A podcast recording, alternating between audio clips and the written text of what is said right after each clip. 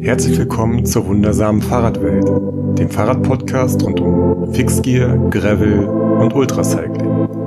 Moderiert und produziert von Johanna Janke.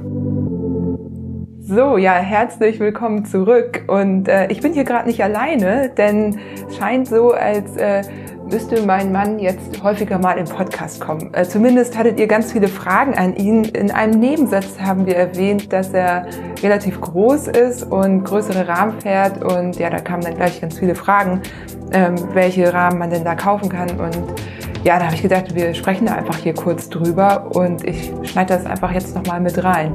Timo, also du fährst aktuell drei Räder, zwei davon häufiger als das dritte. Das dritte ist ein Bahnrad.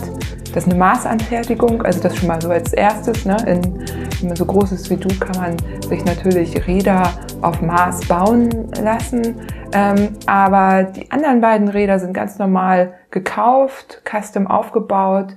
Und ja, ich dachte, vielleicht kannst du da bisschen was zu erzählen, wie es dazu gekommen ist, dass du dich für die entschieden hast und welche das sind. Das ist hier jetzt komplett natürlich äh, unbezahlte Werbung, aber ähm, da wir ja wissen, wie schwierig das ist, sich da ähm, zurechtzufinden und überhaupt große Rahmen zu finden, dachten wir, dem geben wir jetzt hier mal ein bisschen Raum.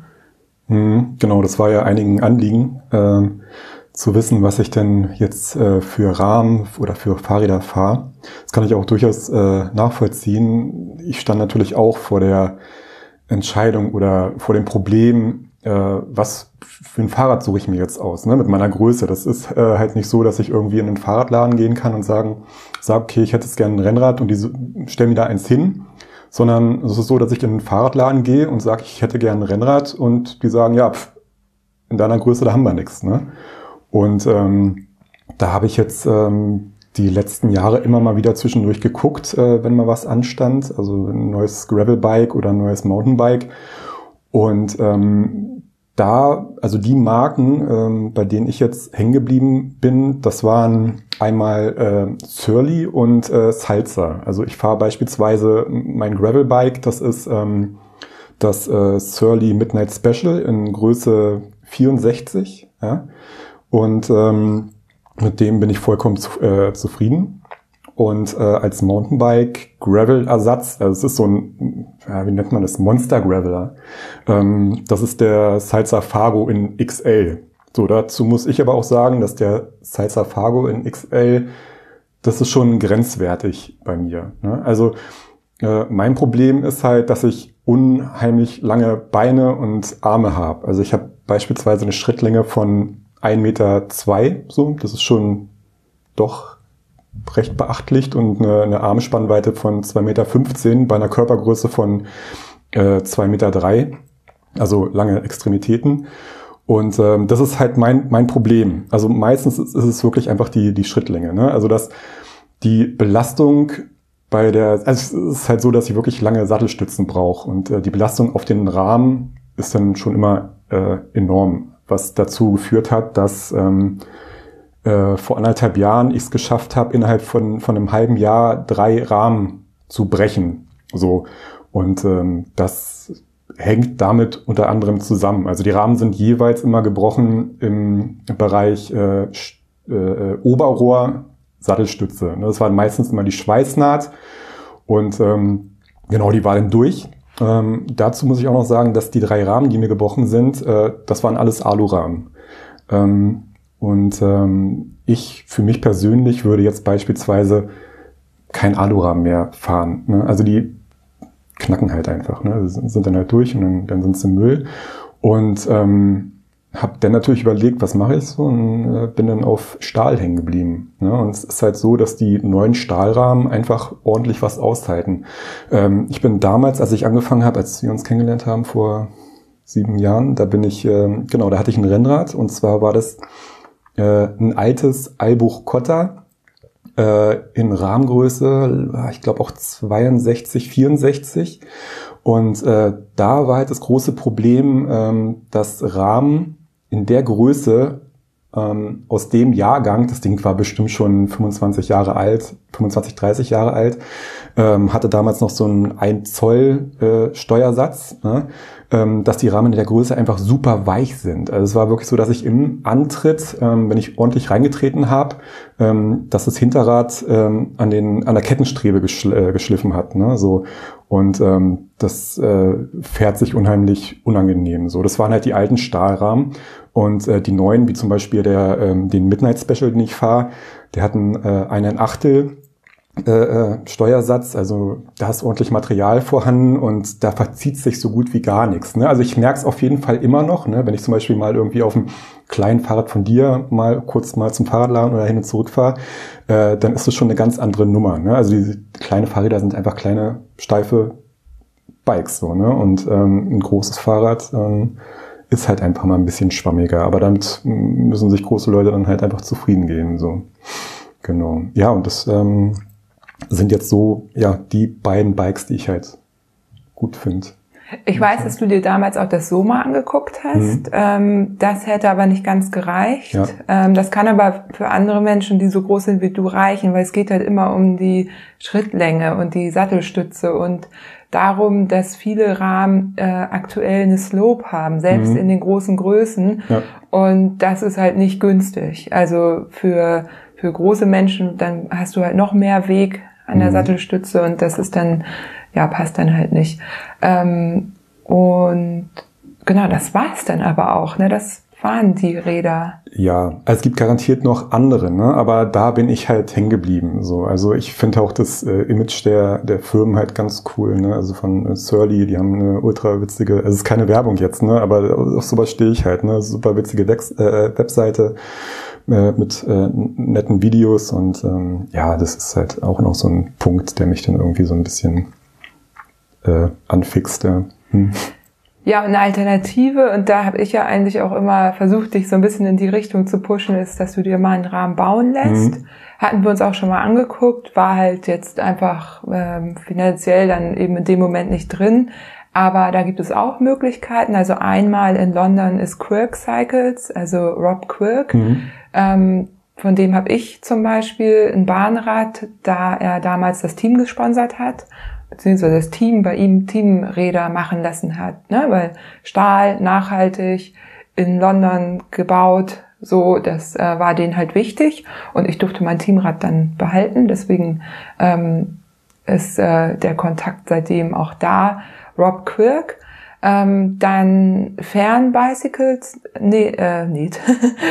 ich weiß, warum ich jetzt Net sage, aber äh, baut ja auch Räder. Und zumindest das, was ich so gesehen habe, also ich glaube, da sind auch große Räder dabei. Ja, ja also ich habe das auf Instagram gesehen, dass sie wirklich für einen sehr großen Menschen ein sehr schönes ästhetisches Bike äh, zusammengelötet haben. Ne? Also sowas, sowas gefällt mir auch. Ne? Das sind dann halt wirklich auch Rahmenbauer, die sich einen Kopf machen und nicht einfach nur eine kleine Geometrie groß skalieren. Sowas funktioniert nicht immer. Ne? Also es ist halt, man merkt, man kriegt das schon mit bei Rob zum Beispiel, Rob Quirk. Ähm, der hat sich auch wirklich Gedanken gemacht, ne? was er da für diesen großen Menschen zusammenbrutzelt. Ja. ja. Genau, und dann hatte ich, es gibt ja noch so ein Zwischending, es gibt ähm, quasi äh, Firmen, die ähm, machen Maßrahmen für dich, lassen die aber bauen. Mhm. So.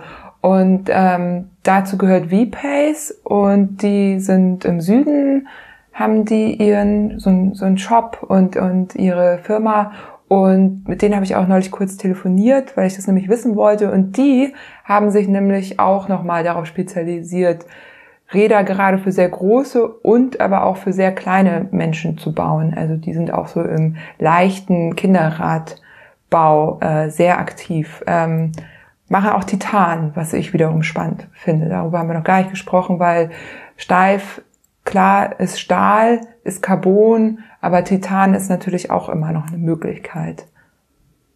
Hast du ja auch schon mal drüber nachgedacht. Ja, genau, aber da war, das ist dann auch wieder so ein finanzielles Ding. Ne? Also ich, im Endeffekt äh, Rahmen bauen lassen und äh, dann auch noch Titan. Also da, das würde ich zum Beispiel machen, wenn ich ganz genau weiß, ich will das und das Bike mit der und der Geo und äh, das möchte ich die nächsten 10, 15 Jahre auch noch fahren. Und momentan ist es ja, also weiß ich ja nicht, was ich jetzt in drei Jahren, was ich da fahre. Ich dann nur noch Deich oder nur noch durch den Wald oder vielleicht doch wieder Bahn. Weiß der Fuchs, keine Ahnung, kann sein. Aber es kristallisiert sich ja irgendwann auch raus, was man so am liebsten macht. Also Und äh, unser Ziel ist ja schon ein bisschen weg von diesem N plus 1. Also mein Ziel auf jeden Fall. Ich würde gerne dann bei jedem N plus 1 auch einen N minus, nee, N minus 1 doch, so, ja. Ja, ja, ja, sicher, sicher, ja. Ja. Ja, auch aus Nachhaltigkeitsgründen und so. Ja, habe ich jetzt irgendwas vergessen zu dem Thema? Ähm, gutes Bike-Fitting finde ich auch immer wichtig. Ähm, da ist ja auch bei dir so. Ach, guck mal, den Sattel. Du hast ja lange, weil wenn man groß ist, dann hat man meistens auch eine relativ große Überhöhung. Das heißt, man sitzt oft ähm, ja relativ sportlich und dann hat man oft noch ein höheres Gewicht. Also es ist ja ein Unterschied, ob ich mit 60 Kilo auf einem Sattel sitze oder mit 100. Und da ist ja auch lange gebraucht, einen Sattel zu finden. Ja, es hat äh, eine Ewigkeit gedauert. Ne? Also ich wiege halt 100 Kilo, was glaube ich ganz in Ordnung ist für meine Größe. Und äh, das erzeugt natürlich ordentlich Druck auf dem Hintern. Ne? Also ich habe halt genau dasselbe Sitzfleisch wie jeder andere Mensch, äh, bloß ne? mit mehr Gewicht. Und äh, ich habe mir da äh, jetzt einen Triathlon-Sattel. Nee, es ist kein richtiger Triathlon-Sattel. Der sieht aus wie ein Triathlon-Sattel, ist äh, so gespalten und hat äh, keine richtige Spitze vorne. Ich weiß gar nicht, wie das Ding heißt. Isen. EZ, nee, IS, irgendwie sowas. Ich hatte ja. den bei dem Ultracyclist James Mark Hayden gesehen, genau mhm. den Sattel. Und dann gab's den irgendwo bei eBay mal gebraucht. Dann hast du, glaube ich, einfach genau. zugeschlagen. Ja, die sind äh, super teuer. Und bei Kleinanzeigen ist es halt so, dass die Leute die Dinger wieder verkaufen, wenn sie selbst nicht damit klarkommen. Ähm, also für mich passen die halt wunderbar. Ne? Ich habe die jetzt auf dem Salsa und auf dem äh, Surly drauf und ähm, bin die letzten Rennen oder Events mit den Dingern gefahren, paar hundert Kilometer und hatte da verhältnismäßig wenig Beschwerden. Ne? Also ich, ne, klar, äh, gab äh, kleine Problemchen, aber nicht so stark wie vorher. Ja. Hm. Genau, also es sind halt generell Sättel mit kurzer Nase, sag ich mal so. Da gibt's auch noch mehr. Also ein guter Bikefitter oder eine gute Bikefitterin, äh, die hat sowas auch im Repertoire und dann kann man einfach mal schauen, ob es einem passt. Und oft ist es so, dass die Firmen auch anbieten, dass man die nochmal tauschen kann, dass die einen beraten nochmal. Das macht die Firma auf jeden Fall. Steht auf jeden Fall auf der Homepage auch von denen. Ja, cool. Ähm, dann zweites Thema, zweites Update. Äh, es gab ja ein äh, Family Podcast und da gab es richtig, richtig viel Feedback zu. Also da ähm, scheinen David und ich irgendwie einen Nerv getroffen zu haben. Es gab weitere Hacks, die irgendwie cool waren. Also ähm, die habe ich mir auch notiert. Vielleicht fasse ich die auch irgendwann nochmal zusammen. Es gab eben äh, persönliche Geschichten von Menschen, die gesagt haben, ja, ähm, sie sind genau an so einem Punkt ähm, und holen sich vielleicht sogar irgendwie mal ein Coaching äh, als Hilfe. Und es gab aber auch äh, kritische Anmerkungen, dass, wie, dass es so rüberkam, als könne man nur wieder Radsport machen oder frei sein, wenn man sich trennt. Ich, hoffe, ich hoffe ähm, dass äh, war jetzt nicht bei allen so. Das ist natürlich nicht so. Und ich habe es, glaube ich, auch in dem Podcast ein paar Mal gesagt. Und was aber so ein bisschen zu kurz gekommen ist, ist der Radsport, den man mit Kindern zusammen machen kann und Ideen dafür, wie das funktionieren kann. Und da kann ich nur sagen, also da habe ich mich dann auch noch mal mehr mit beschäftigt und eben wir haben sogar die kleine Idee, dass wir irgendwie mal so ein Gravel Familienwochenende organisieren. Dann gibt es so verschiedene Möglichkeiten Kinder zu ziehen, also wenn man in sehr welligen Gelände unterwegs ist, dass man die Kinder einfach hinten dran macht und die auch mal eine, einen Anstieg hochzieht, damit die dann eben nicht rausfallen nach hinten. Und ja, es gibt da ganz viele Möglichkeiten. Und ja, vielleicht äh, mache ich da dann nochmal einen Podcast zu. So, und worauf wir nicht eingegangen sind, bewusst nicht, ist so dieses Ungleichgewicht zwischen ähm, Männern und Frauen oft oder Müttern und Vätern. Ich finde, dass ich sehe das auch so. Ähm, es ist aber nichts, wo wo jetzt irgendeiner von außen äh, helfen kann. Das müsst ihr selber merken und da müsst ihr eben rangehen. Und das ist total schwer, da so eine klassische Rollen aufzulösen. David hat es selber erzählt, es ist mega, mega schwer. Und auch ich äh, kenne diese Situation und kann nur sagen, wenn ihr da eine Rolle habt, mit der ihr, ob Mann oder Frau, nicht ganz glücklich seid, dann lasst euch da einfach beraten, macht irgendwie eine Paarberatung zusammen. Elternberatung gibt es, glaube ich, auch mittlerweile. Ähm, das ist aber eben was, wo es auch kein Rezept für gibt. So, aber ich sehe das schon auch und natürlich weiß ich das auch. Und deswegen wollte ich da jetzt auch noch mal kurz drauf eingehen. Ja, ähm, willst du dazu noch was sagen?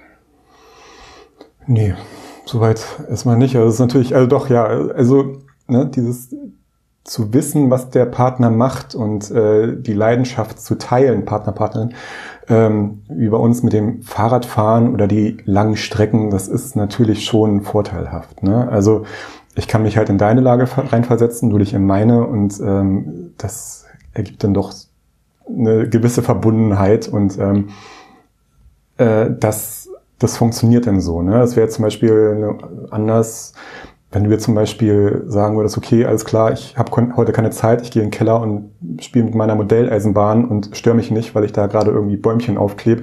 Wenn wir sagen, ja hier, kann ich überhaupt nicht nachvollziehen, das ist ja ein Vogel, äh, mach mal mit hier zu Hause. Ne? So. Und ähm, das Problem haben wir nicht. Also ne, ich mag das, was du machst, ich, du magst das, was ich mache. Ne? Und das harmoniert. Das ist unser Glück, ne? also unser Vorteil. Ja. Ja Mist, jetzt hast du meine Modelleisenbahnpläne völlig über den Haufen geworfen. Ja. Mein Opa hatte früher eine. Mhm. So ein Riesending. Auf dem, also das hatte, die Modelleisenbahn hatte ein eigenes Zimmer.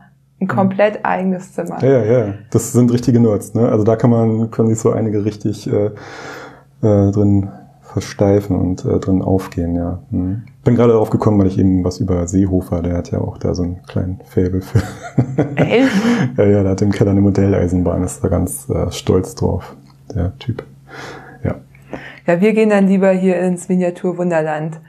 Das ist nämlich wirklich schön. In Hamburg gibt's so ein, ja, ich glaube, die haben auch wieder auf und mit so begrenzten äh, Tickets, aber die bauen halt Länder nach, die bauen irgendwie Fußballstadien nach und so. Da gehe ich tatsächlich auch ganz gern mal hin. Das ist richtig cool, ne? Auch ich als äh, Modellbahn, äh, Eisenbahn-Skeptiker war da echt so ein bisschen, ja, hier Miniaturwunderland, Eisenbahn, habe ich keinen Bock drauf. Und dann sind wir da mal hin.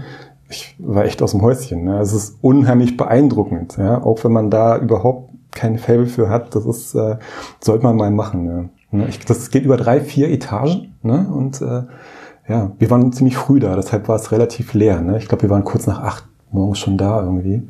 Das ist der Trick. Hm. Ganz früh, man muss halt so Slots buchen und ja. einfach ganz früh hinzugehen. Und dann kann man da wunderbar in der Hafen City ja dann irgendwie noch Kaffee trinken. Ja, ja. Oh Gott, das ist hier aber jetzt kein Modelleisenbahn-Werbepodcast.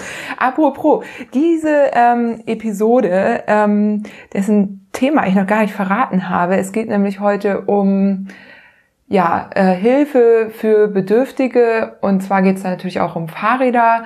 Ähm, ich verfolge schon seit sechs Jahren ein Projekt, das quasi vor meiner Haustür auch stattfindet von Carmen und Christian, die auch einen Verein ins Leben gerufen haben, Westwind, und die Räder für Geflüchtete erst und später auch, also haben sie aber den Namen geändert, beziehungsweise das erweitert, für äh, bedürftige Menschen aus Hamburg aufbauen.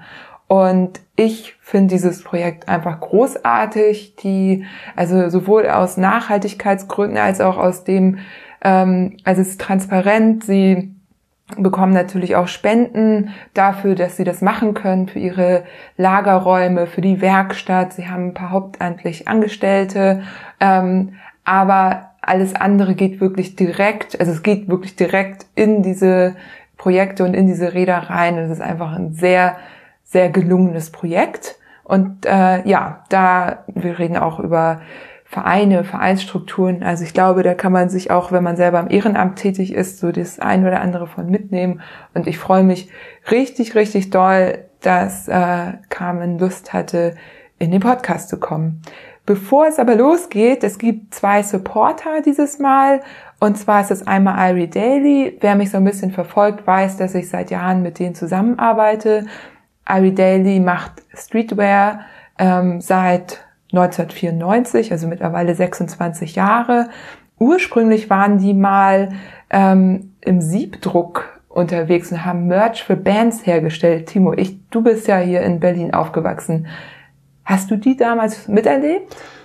Ähm, miterlebt. Also ich habe damals äh, in Kreuzberg gewohnt, in der Oranienstraße. Ähm, das war vor 18, Jahren, 18, 20 Jahren und da habe ich Ari Daily schon so mitbekommen, dass sie dort ihren Kram verkauft haben. Also Hoodies, T-Shirts ähm, und alles so ein bisschen im, im, im Skate-Bereich. Äh, genau, der Laden damals, äh, Depot 2 hieß der. Ich habe da ein paar Häuser daneben gewohnt, schräg gegen, gegenüber vom SO36 und äh, genau, da hatte ich die schon auf dem Sender, ja. Ne? Aber dieses Merch-Ding an sich, das muss, glaube ich, noch ein bisschen früher gewesen sein. Ja, hm. ja ich glaube, das war eben das, das war das, haben sie einfach gemacht, weil sie eben irgendwie T-Shirts für, für die Bands brauchten und äh, dann hat sich da eben diese Streetwear äh, draus entwickelt. Ich trage die Sachen total gerne und was ich an Irie Daily auch super finde, also die, ähm, für die ist Nachhaltigkeit und eben faire, ja, fair, faires Einkaufen mega wichtig, was sich so äußert, dass sie eben das äh, Fairware-Label tragen. Das ist äh, so jedes Jahr überprüft. Und es ist im Grunde eher ein Prozess, als dass du einfach nur ein Zertifikat bekommst. Also du bist da so lange drin, wie die sagen, ja, ist cool, du kriegst jedes Jahr irgendwie eine Note. Und ähm, wenn eben eine Sache, ein Bereich noch nicht so perfekt ist, dann ne, kriegst du das als Rückmeldung und dann geht's aber weiter. Das finde ich toll. Dann machen sie die ähm, Produktionsstätten transparent. Das heißt, du siehst bei jedem Produkt, wenn man bei denen auf die Seite geht in Shop, siehst du, wo in welcher Fabrik das hergestellt wurde und du kannst selber sehen, diese Jacke, die wohl kommt jetzt irgendwie aus Shanghai oder so. Ähm, wo auch immer her und ähm, das ist sie mir wert. Der Transport ist es mir wert. Ne? Die kaufe ich jetzt. Sie achten aber darauf und es gibt auch ganze Kollektionen, die eben nur in Europa produziert werden. Und somit geht die Verantwortung wirklich dann auch direkt an die Konsumenten, dass die eben sagen, ja, ich entscheide das jetzt so. Und man muss auch dazu sagen, nicht alles, was in Fernost produziert wird, ist schlecht. Also ne, da gibt's, die haben eben andere Maschinen und Möglichkeiten das ist nicht, spricht nicht, nicht generell dagegen, aber man sollte schon ein Bewusstsein dafür haben. Und ähm, ja, die neue Kollektion jetzt ähm, für Herbst und Winter heißt Future Matters. Da wurde ganz besonders auf Biobaumwolle und recyceltes Plastik geachtet und ja, also Irie Daily versucht einfach da ziemlich viel zu machen in die Richtung ähm, hat auch ein vegan Label. Wir arbeiten jetzt mit Peter zusammen, haben dieses Peter vegan Label. Das finde ich super, weil ich achte eben auch bei den Klamotten darauf, dass sie vegan sind und es macht es mir einfach total leicht.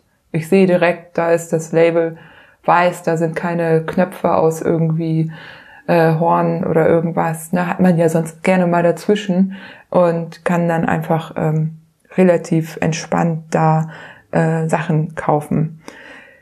Ja, zweiter Supporter ist Kego. Kego Pioneer heißt der Instagram-Account. Ähm, und dort bekommt ihr immer noch 15% äh, mit dem Code Fahrradwelt. Den habt ihr auch schon fleißig genutzt, deswegen wurde der jetzt einfach verlängert. Und ja, 15% ähm, sind halt ordentlich was, deswegen freue ich mich, dass sie den nochmal äh, verlängert haben und ihr dann noch weiter äh, schön shoppen könnt. Ich bin nach wie vor sehr zufrieden mit den Flaschen. Ich finde die, also war gesagt, ne, wenn man die ein, zwei Mal rein und rausgenommen hat, also die Generation, die ich auf jeden Fall jetzt habe, dann hat man schon ein bisschen Schrabbeln gesehen, aber mehr wird es dann auch nicht. Also die sind robust. Innen haben sie diese Titanschicht. Ne? Kego sagt ja, sie haben die erste äh, flexible Titanflasche entwickelt, was eben dann quasi eine äh, Flasche ist, die eben von innen mit Titan beschichtet ist. So, also ganz aus Titan geht halt nicht. Da musste so eine Mischung hergestellt werden. Und ja, das Wasser, also ich bin ja so ein bisschen faul manchmal. Und dann steht das Wasser hier auch noch mal einen Tag länger in der Flasche drin. Tag, also ich habe halt teilweise schon über eine Woche. Ne? Dann, ja, ja, das ist schon dann teilweise ziemlich gammelig, das, was du hier manchmal stehen lässt. Ja. Ja, es muss jetzt ja nicht so im Podcast. Also eine Zeit lang habe ich es dann einfach immer direkt in die, in die Blumen. der war bis oben hin voll, dieser Untertopf oder der Übertopf, der war bis zur Hälfte gefüllt mit Wasser. Ja? Also die schwamm, diese Pflanze, die Palme, die hier steht. Ja.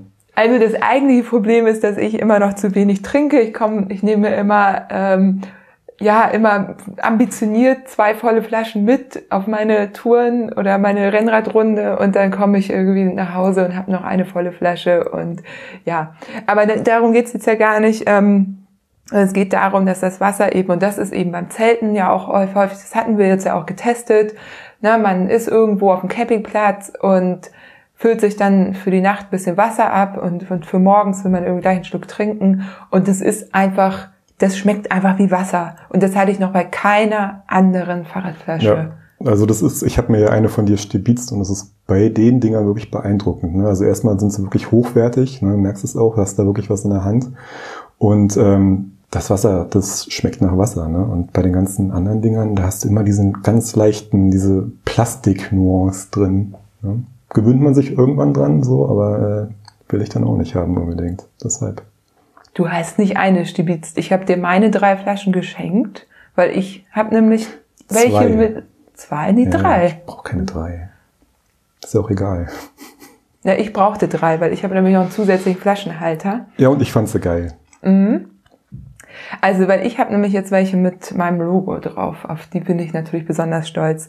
Ähm, was es jetzt gibt, äh, Kego hat mittlerweile eine neue, also quasi ein Update gelauncht. Die ist nur noch 86 Gramm leicht, ähm, soll sich wohl noch besser quetschen lassen und ist noch robuster und ist schon im Finale des Eurobike Awards. Ich glaube, das ist der Eurobike Design Award. Den haben die schon mal irgendwie gewonnen. Hm. Ja, also falls ihr die, die habe ich jetzt noch nicht getestet, die ist nämlich jetzt wo gerade erst rausgekommen. Falls ihr die jetzt äh, in die Finger bekommt, weil ihr über den Code äh, die neue Generation bestellt, dann äh, sagt doch mal Bescheid, wie die ist. Das würde mich auch interessieren. Ich bin total happy mit denen, die ich habe. So, also, aber äh, bin dann auch neugierig. Und ja, hoffe, sie machen irgendwann vielleicht nochmal eine Literflasche. Das wünschen wir uns aus dem Ultrabereich natürlich sehr, weil man immer viel Wasser braucht. Ja, und eine Flasche mit Deckel wäre dann auch cool. Aber erstmal voll gut. Ja, dann ähm, glaube ich, können wir auch mit dem Podcast loslegen. Das war ja ein recht langes Intro bis jetzt, ne? Ja, das war aber auch so geplant. Okay. Das ist jetzt so zwei in eins. Ah. Gebt mir dazu Feedback, wie ihr das findet, liebe HörerInnen. Also sagt gerne, ob ihr das irgendwie so cool findet, weil ähm, ich weiß manchmal nicht, wie ich diese ganzen Fragen beantwortet bekomme und dachte, ich sammle immer und wenn sich die Möglichkeit bietet, dann bespreche ich das einfach im Intro nochmal, kriegt dann irgendwie ein Update.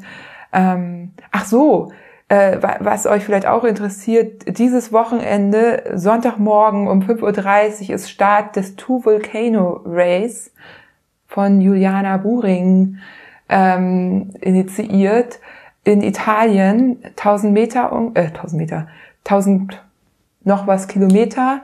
Ähm, Ziel ist der Ätna auf Sizilien und das muss, also das muss das höchst dotierte Ultra Race ever sein. Die Top 20, die könnten das alle gewinnen. Das mhm. ist richtig krass. Also falls ihr Lust habt, Dot Watching ab Sonntagmorgen 5.30 Uhr, alles, was mit diesem Rennen eingenommen wird, geht zurück in die Community.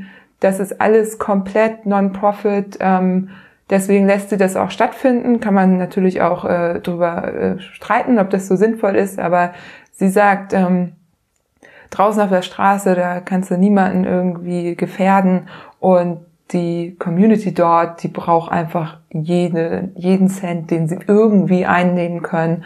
Und eben, da gibt's natürlich den, den, den Starter-Fee für dieses Rennen und der geht dann weiter und genau das, was vor Ort ausgegeben wird, das bleibt natürlich auch in der Community. Also das nur so als, als äh, Tipp. Ähm, diesen Sonntag morgen 5.30 Uhr ist Start. Björn Lehnert und Fiona Kolbinger sind auch dabei. Oh, ja. Geil. Außerdem Raphael Albrecht, ja. der Organisator vom Orbit, Andrea Seiermann. wusste ich gar nicht. Ja, die sind alle dabei. Ja, in 5 Uhr morgens aufstehen und Dot-Watching, ne? Ja, ja, ja, ja. Die sind ja, cool. alle dabei. Ich habe ja. bestimmt äh, hier Ulrich Bartholmös. Mhm. Alle. Ach, schön, ja. Ja, richtig gut. Ähm, und äh, genau, dann äh, lasst mir fleißig Kommentare da bei Apple Podcasts oder iTunes. Da könnt ihr kommentieren. Ähm, gerne auch Wunschgäste dort kommentieren. Das lese ich auch gerne dort. Und ja, ihr werdet merken, dieser Podcast ist wirklich eine Herzensangelegenheit wieder für mich, ähm, also speziell das Thema. Deswegen freue ich mich ganz besonders, wenn ihr den fleißig teilt, damit ganz viel bei rumkommt. Aber jetzt will ich auch nicht noch mehr vorwegnehmen und wünsche euch viel Spaß mit dem Interview mit Carmen. Auch ähm, Flüchtlingshilfe in Griechenland. Ach so, Sie sind da vor Ort und geben das an die Flüchtlinge raus. Nee, nee, wir sind gar nicht selber vor Ort. Wir übergeben das an Organisationen da vor Ort. Und dann meint er, oha, Sie, Sie übergeben, Sie sammeln hier Spenden, übergeben die da an andere Organisationen. Ja, aber das müssen Sie in Ihrer Satzung auf jeden Fall, also Sie müssen sicherstellen, dass die Spenden ordnungsgemäß verwandt werden, gemäß Ihrer Satzung. Und Sie müssen auf jeden Fall so ein paar Sätze in Ihrer Satzung schreiben, die sind ganz wichtig, so dass Sie eben Spendenübergabe, Spendenweitergabe machen. Gar nicht so leicht, ne? Und wer nee, hatte euch das gesagt? Das war das Finanzamt dann direkt. Das ist das Finanzamt, ja. Beraten die einen denn auch? Ja, irgendwie? eigentlich ja. Eigentlich beraten die einen. Ich hatte dann immer noch, also ich hatte ihm, hatte ein langes, die sagen, also ich hatte immer Mörderrespekt vom Finanzamt, habe gedacht, oha, die dürfen bloß nicht so viel mitkriegen von dem, was man macht, ne, immer so ein bisschen, hm. Und dann haben die aber eine, ähm, eine Infoveranstaltung gemacht in der Finanzbehörde extra für ehrenamtliche Vereine.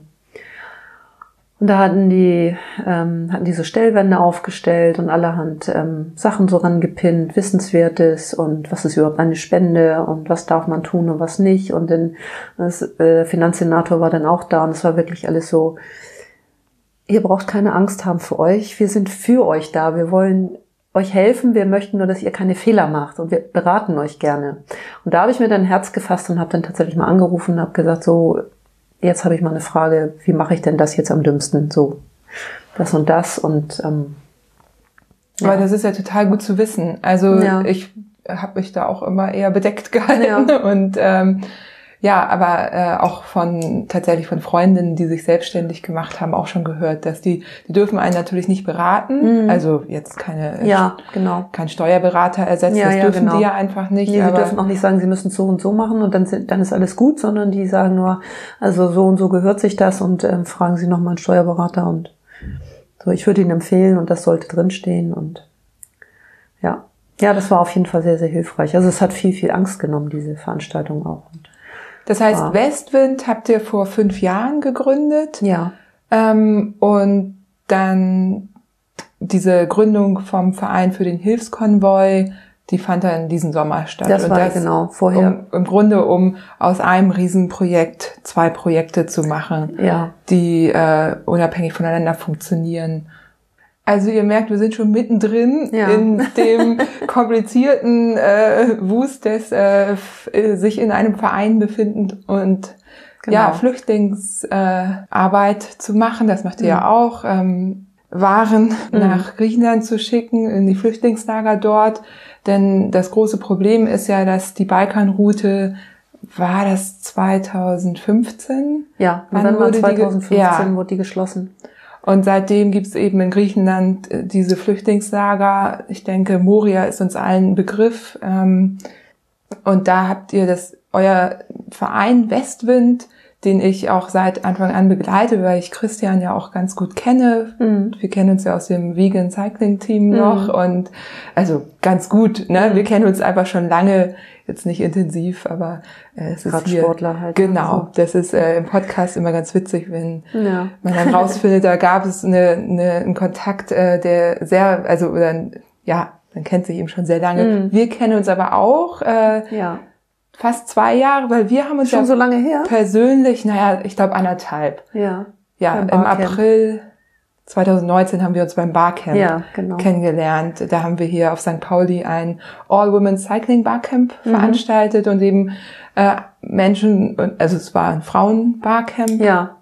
Wo auch Männer willkommen waren, aber es ging mhm. um Frauen im Ja, es ging um, um Women Cycling und das war so ganz krass. Also wir waren dann halt eingeladen von Westwind, weil wir ja, ähm, Fahrrad ist ja unser Hauptthema bei Westwind auch wenn wir in Griechenland ähm, allgemeine humanitäre Hilfe leisten. Aber ähm, das hier in Hamburg ist, ähm, sind Fahrräder eben halt unser Thema. Und ähm, deswegen war ich da und das waren überwiegend Radsportfrauen und ich kam mir wirklich so ein bisschen ähm, exotisch vor. alle dann von ihren tollen Fahrrädern und ihren tollen Leistungen auf dem Fahrrad erzählt haben. Und die kamen, stell, stell du dich mal vor, ja, wir sammeln alte Fahrräder und machen die wieder fahrfertig für Frauen, die sich selber kein Fahrrad leisten können. Ups, das war erstmal so ein bisschen ähm, Stilbruch bei äh, den Frauen rechts und links, die sich eben die teure Fahrräder fahren dann plötzlich zu sagen, darauf aufmerksam zu machen, es gibt Frauen, die sich gar kein Fahrrad leisten können oder gar nicht Fahrrad fahren können, weil sie aus einem Kulturkreis kommen, wo das nicht erlaubt ist, nicht, nicht so gewöhnlich ist wie bei uns. Und das ist eben auch der Grund, warum ich dich jetzt hier nochmal eingeladen habe. Ich hatte euch ja auch damals mhm. eingeladen, gezielt. Übrigens war ja auch die Gründerin von Bikeagees da mhm. aus Berlin. Ja. Zwar ein bisschen Annette, spät, ja. Annette, genau. ich muss sie auch unbedingt nochmal persönlich richtig ja. kennenlernen, weil sie hatte irgendwie den Veranstaltungsort nicht gefunden und deswegen war das dann wirklich nur ein ganz kurzes ja. Hallo sagen. Die macht ja großartige. Arbeit da in Berlin. Die macht äh, Fahrradkurse für äh, Frauen, die nicht Fahrrad fahren können. Ja. Ähm, dann hatten wir noch äh, eine Frau von Mama Lies da. Ja. Die machen Betreuung, damit Mütter äh, sich weiterbilden können mhm. und Zeit haben. Deswegen auch Mama Lies. Ja. Also Mama von Lesen, wirklich ja, Mama genau. Lies. Die war da. Dann war auch eine Frau vom ADFC da. Ja. Ich habe ihren Namen jetzt leider auch gerade nicht drauf. Erinnerst du dich? Ich meine, es war Samina direkt, ne? Die neue Vorsitzende.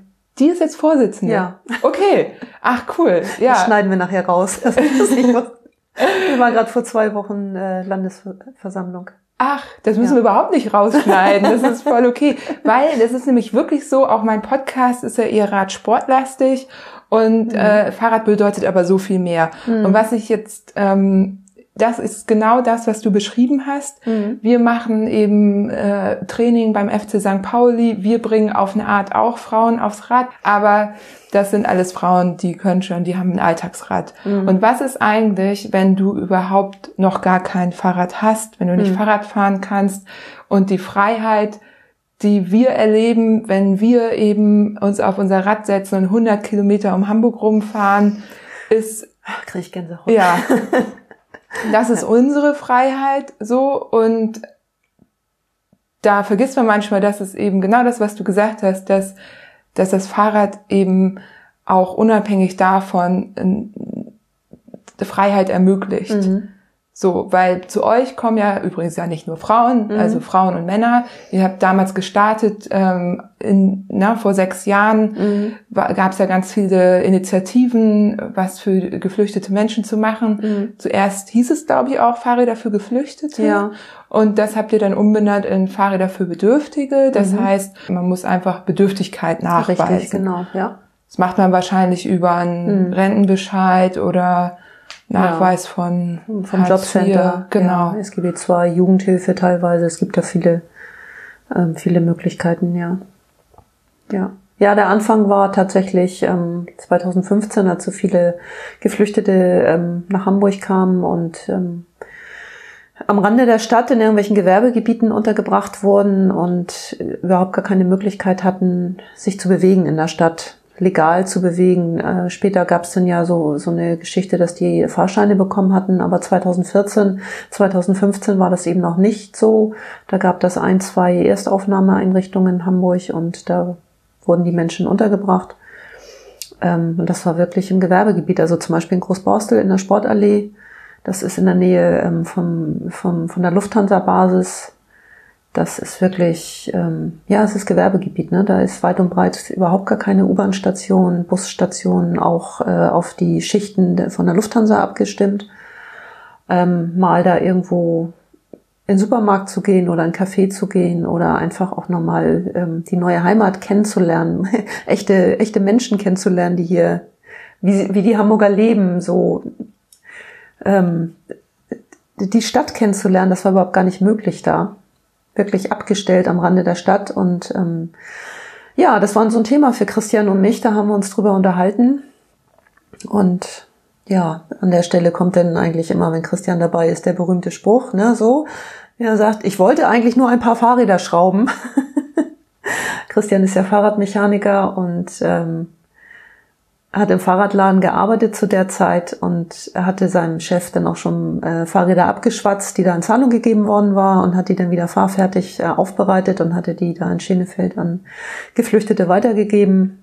Und ja, das war so, das hat ihn angetrieben, das hat ihn beschäftigt, das, da wollte er halt ein paar Fahrräder schrauben und aus den paar Fahrrädern ist dann einfach, ja, es hat so eine Dynamik entwickelt, dass ähm, ich hatte schon so den Verdacht, dass das viele Menschen beschäftigen würde, dass äh, Fahrräder zu sammeln, wieder zu schrauben und äh, ähm, an Menschen weiterzugeben, die sich kein Fahrrad leisten können, dass das dass dahinter Netzwerk stehen könnte oder sich entwickeln könnte. Und genauso war das auch. Wir haben dann auf Facebook eine Gruppe gegründet und das ist sofort ähm, großartig durchgestartet sozusagen. Wir haben innerhalb kürzester Zeit ganz viele Spendenfahrräder bekommen, viele Ehrenamtliche, die da angekommen sind und gesagt haben, ich will auch mitschrauben. Am Anfang hatten wir noch keine eigenen Örtlichkeiten. Ähm, Christian hat ähm, in der, in der, äh, also bei seinem Arbeitgeber sozusagen in der Werkstatt da im Fahrradladen geschraubt. Andere haben in der Garage ähm, im Keller auf der Terrasse geschraubt. also fast so ein Garagen-Startup. Und dann seit, seit Januar 2016 haben wir diesen, diesen ausrangierten Bürocontainer auf dem Gelände der Rindermarkthalle. Ähm, dann ist der mal äh, blau mit, ähm, ja, mit so, so Wettersymbolen ähm, gestaltet worden von der Street Art School.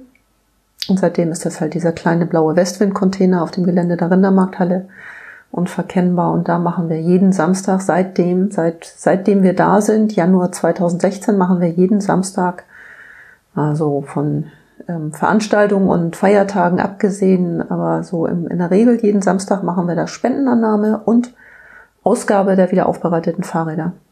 Weit über 2000 Fahrräder, die wir mittlerweile weitergegeben haben. Ja. Ich hatte gelesen, letztes Jahr waren es allein fast 500 Fahrräder, die er innerhalb von einem Jahr mhm. äh, rausgegeben hat. Das muss man sich mal vorstellen, weil mhm. das sind ja ne, fast zwei Räder pro Tag. Mhm. Die müssen ja alle einmal irgendwie durch ein zumindest äh, durch eine Inspektion gehen. Das ist ja im besten Fall ist es eine Inspektion, genau. Ja. Und im, im schlimmsten Fall der ja dann trotzdem auch noch okay ist, müsst ihr die wirklich äh, wieder fit machen. Mhm. Und äh, ja, wie funktioniert das denn? Wer macht das denn? Ähm, wir haben in Einsbüttel eine Fahrradwerkstatt, also eine, eine richtig professionelle Fahrradwerkstatt mittlerweile aufgebaut, etablieren können mit Fördergeldern der Stadt Hamburg.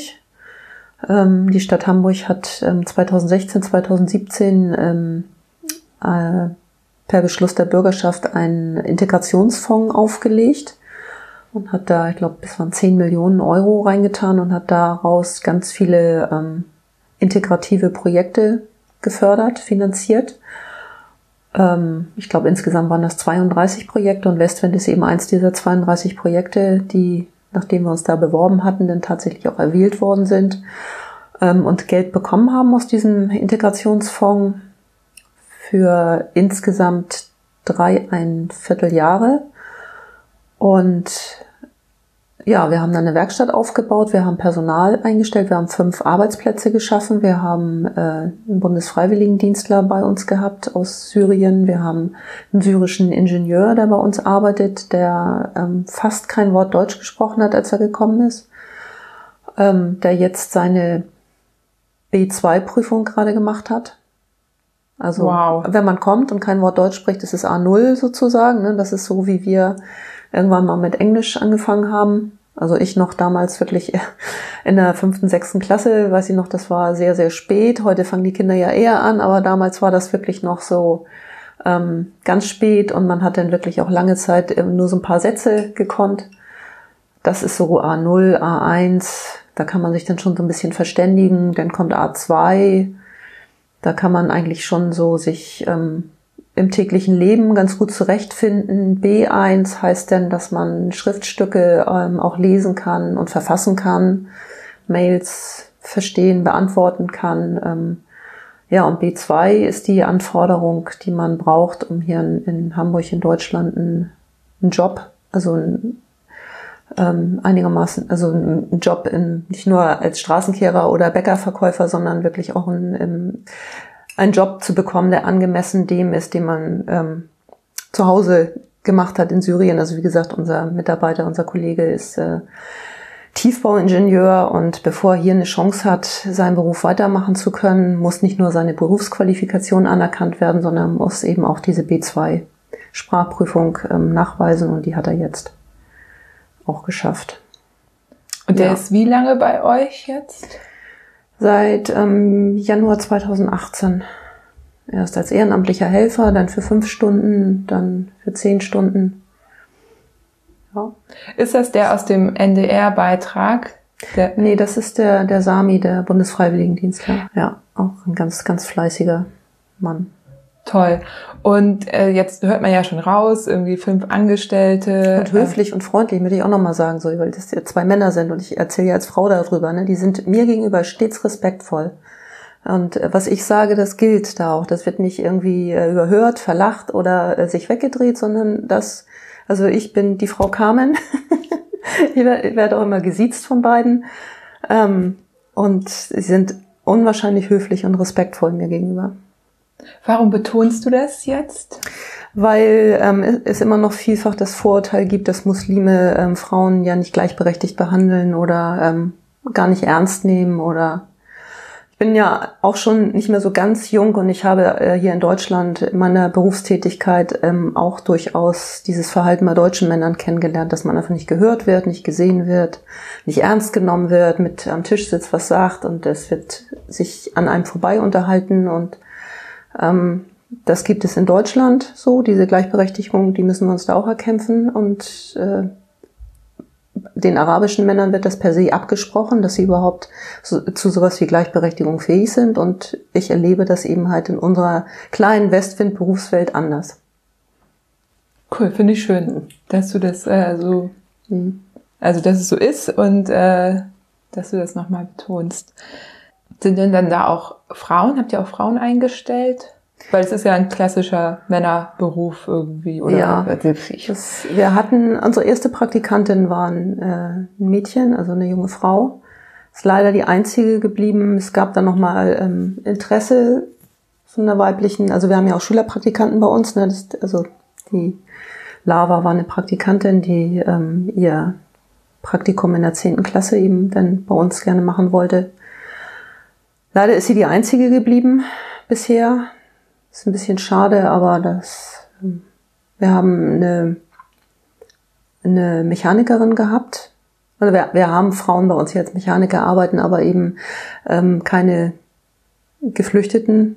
Wir hatten eine Frau mit Migrationshintergrund, die bei uns gearbeitet hat, aber die hier geboren ist.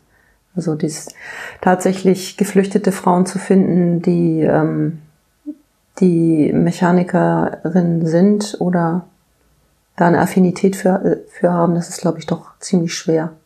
Ich habe gelesen, dass ihr aber aktuell ja gar keine Praktikanten oder Freiwilligendienstlerinnen mhm. aufnehmen dürft aufgrund von den Corona. Ja, erst erst war es Corona, was uns daran gehindert hat, die ähm, aufzunehmen oder ähm, also es, wir hatten im, im März noch einen Praktikanten, das Praktikum ist dann aber abgebrochen worden, weil dann der Lockdown kam. Die Schule war zu und dann war auch das Praktikum erledigt dadurch. Die Schule war ja dann ziemlich lange zu, bis eigentlich bis zu den Sommerferien ja. Und ähm, dann lief unsere Förderung aus und wir haben bisher, muss ich sagen, jetzt noch keine zuverlässige Anschlussfinanzierung für das nächste Jahr. Wir haben jetzt eine Übergangsfinanzierung bis Ende des Jahres. Da ist der Bezirk eingesprungen ähm, mit Biegen und Brechen und ganz viel Augen zudrücken und äh, ähm, die Finger hinterm Rücken kreuzen, weil ähm, die da sich eigentlich mit dieser Finanzierung sehr weit aus dem Fenster gelehnt haben und eigentlich, also ein Bezirk, der bezirkliche Haushalt ist ähm, sehr gering bemessen und da so ein Projekt in unserer Größenordnung zu finanzieren, ist eigentlich überhaupt nicht drin. Die haben das dann gemacht, weil sie gesagt haben, ja, das, ähm, ihr führt ja ähm, Gespräche mit verschiedenen Stellen. Mit der Sozialbehörde haben wir damals auch noch gesprochen. Da hat sich aber ähm, leider überhaupt nichts ergeben. Für die ist das irgendwie sehr schwer vorstellbar oder gar nicht vorstellbar, uns weiter zu fördern, weil wir da einfach in keine Schublade so richtig reinpassen. Ähm, wir haben aber auch andere Gespräche geführt, ähm, die auch eigentlich schon sehr weit gediehen waren und dann aufgrund von Corona geplatzt sind. Und da hat der Bezirk dann eben halt gesagt, jetzt, ähm, wir helfen euch jetzt da mal aus der Patsche. Bis Ende des Jahres können wir was machen, aber dann muss eine andere Finanzierung her. So, und in dieser äh, Phase der Ungewissheit, der allgemeinen Ungewissheit und ähm, personell sind wir auch ein bisschen geschrumpft. Jetzt durch diese Übergangsfinanzierung ist da einfach nicht mehr so viel Volumen drin gewesen. Ähm, dieser Ungewissheit haben wir dann keine weiteren Praktikanten aufnehmen können, weil ähm, das sind Praktika, die laufen teilweise ähm, jeden Tag der Woche für drei Wochen oder für 13 Wochen jeweils zwei Tage die Woche. Und wenn man so einen Flickenteppich an, ähm, an personeller Präsenz hat in der Werkstatt, dann kann man die Betreuung von Jugendlichen nicht richtig gewährleisten. Und aus dem Grund ist das im Moment so ein bisschen eingestellt bei uns. Total nachvollziehbar. Man kann ja eben, wenn sich jetzt hier jemand dafür interessiert, von den HörerInnen oder die äh, vielleicht Kinder haben. Bei meinem Sohn zum mhm. Beispiel mhm. steht das Schülerpraktikum gerade an, ne, mhm. im Februar ähm, kann man das ja einfach beobachten, was sich da tut. Außerdem äh, wäre das natürlich jetzt die Gelegenheit äh, zu sagen, wie, wie kann man euch denn helfen? Ja, ähm, da wird ja immer häufig gefragt, äh, kann man euch Fahrräder spenden, wo kann man die hinbringen? Ähm, mit Fahrradspenden haben wir tatsächlich gar keinen Mangel, sage ich mal so ganz vorsichtig. Wir haben, also wir ähm, sind schon recht gut bekannt in Hamburg und wir werden ähm, innerhalb der Saison von ja, sobald der, die Frühlingssonne lacht sozusagen bis in den Herbst hinein, in die Fahrradsaison ist, werden wir regelmäßig Samstag frequentiert und kriegen zahlreiche Fahrradspenden, was auch immer ganz, ganz toll sind, vor allem, weil richtig tolle Fahrräder kommen. Aber was wir tatsächlich auch brauchen, sind einfach Taler. Also das ähm, ganz ordinär Geld, ähm, um unsere ähm, unsere Gewerberäume zu finanzieren und auch die die Mechaniker zu finanzieren. Wir haben schon vor einigen Jahren ähm, angefangen, eben auch Spenden einzuwerben. Wir haben natürlich ein Bankkonto, wir haben aber auch auf Better Place einige Positionen, Bedarfe heißt das da, ähm, eingerichtet. Wir machen fleißig Crowdfunding.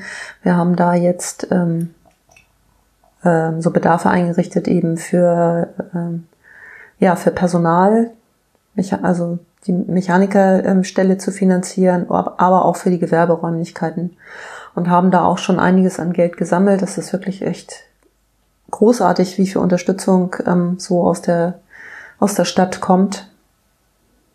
Das, ähm, Trotz allem gibt es ja gerade eine Lücke, ne? Also es gibt gerade ja, eine größere Ausgabe, die mit einer neuen Miete zu tun hat. Ja, also wir, genau, ähm, das ist irgendwie alles so ein bisschen verknubbelt. wir sind ja da auf dem Gelände der Rindermarkthalle in diesen bunten Containern drin. Also haben da unsere Lagerfläche, wo Spendenannahme, unsere Lagerfläche, der kleine Westwind-Container ist ja so eine kleine Werkstatt unsere kleine Keimzelle, aber daneben stehen diese, steht diese zweigeschossige bunte Containeranlage und die gehört uns gar nicht. Die gehört ähm, jemand anderem und der hat die eigentlich auch nur so provisorisch da aufgestellt und muss die jetzt entfernen. Und zwar ziemlich zügig und aus dem Grund müssen wir da raus und suchen ähm, neue Lagerflächen, wo wir auch idealerweise ähm, die Werkstatt mit drin unterbringen können, weil wir nämlich auch aus der dieser kleinen Stadtvilla in Eimsbüttel, wo wir die letzten Jahre drin waren, auch zum Ende des Jahres raus müssen. Die sollte nämlich eigentlich schon längst abgerissen werden. Auch da ist uns der Bezirk entgegengekommen und hat gesagt, Mensch, wenn ihr da noch drin seid, dann reißen wir das erst ab, wenn ihr was Neues gefunden habt. Ähm, ja, aber der Mietvertrag läuft bis Ende des Jahres und wir haben jetzt auch schon tatsächlich ähm, in Stelling ähm, eine Gewerbefläche gefunden, die gut wäre aber die ist eben halt teurer als das, was wir jetzt haben. Und ja, da, deswegen machen wir da noch ein Crowdfunding, um da noch die ähm, Finanzierungslücke zu schließen. Und ja, der Makler, also wir, wir mussten halt was finden und ähm, selber haben wir nichts gefunden und die Zeit drängte und oder auch der, der Druck einfach, dass wir da raus müssen, dass wir mit unseren, was weiß ich, zwei, dreihundert Fahrrädern, die wir da, also Spendenfahrräder, die noch nicht aufgearbeitet sind, ähm, dass wir mit denen da raus müssen aus den bunten Containern. Der Druck wurde halt immer stärker. Und dann hatten wir, haben wir halt über einen Makler geguckt und der muss halt auch bezahlt werden. Es ist ja, Makler sind ja immer irgendwie gar nicht so beliebt. Ich weiß gar nicht, warum das so ist, aber ähm, letztendlich, ob man sie nun mag oder nicht, er hat auch seine Arbeit geleistet und ähm, ja, möchte dafür bezahlt werden und ja, das ist, ist auch eine Stange Geld. Wir haben ihn allerdings tatsächlich auch schon angesprochen, ob er ähm, sich vorstellen kann, einen Teil davon zurückzuspenden an uns oder ob er uns ein bisschen was erlassen kann im Preis. Also wir sind, wir sind oft darauf angesprochen worden, ähm, warum wir jetzt Spenden sammeln, um den Makler zu bezahlen. Ähm, ja, wir haben uns das zu Herzen genommen und wir sind in Verhandlung mit dem Makler, ob er uns ein bisschen entgegenkommt oder ein bisschen mehr. Aber ich glaube, du musst dich dafür gar nicht rechtfertigen. Also Fakt ist, es sind, glaube ich, ungefähr 3000 Euro, die gerade fehlen. Mhm. Und ähm, da kann man ruhig einen Aufruf starten und ein Crowdfunding machen. Und also wir sprechen vielleicht auch nochmal über das Thema Ehrenamt. Man kann eben nur so viel machen, wie man kann. Und wenn man auf mhm. professionelle Hilfe angewiesen ist in dem Moment, ja, und wenn es ein Makler ist, dann ist es so. Ne? Und ich glaube, das können alle verstehen, dass das eben auch äh, ein Spendengrund sein kann.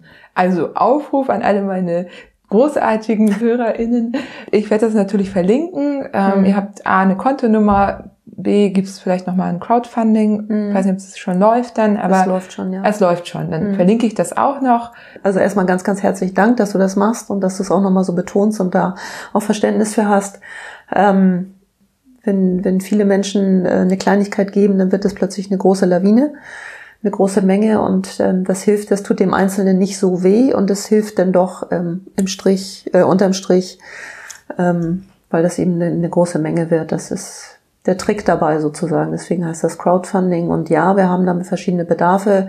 Auch äh, Material ähm, ist natürlich auch, du hattest das vorhin ja kurz, also das war so dieses, wie funktioniert das eigentlich? Wo kommen die Fahrräder her?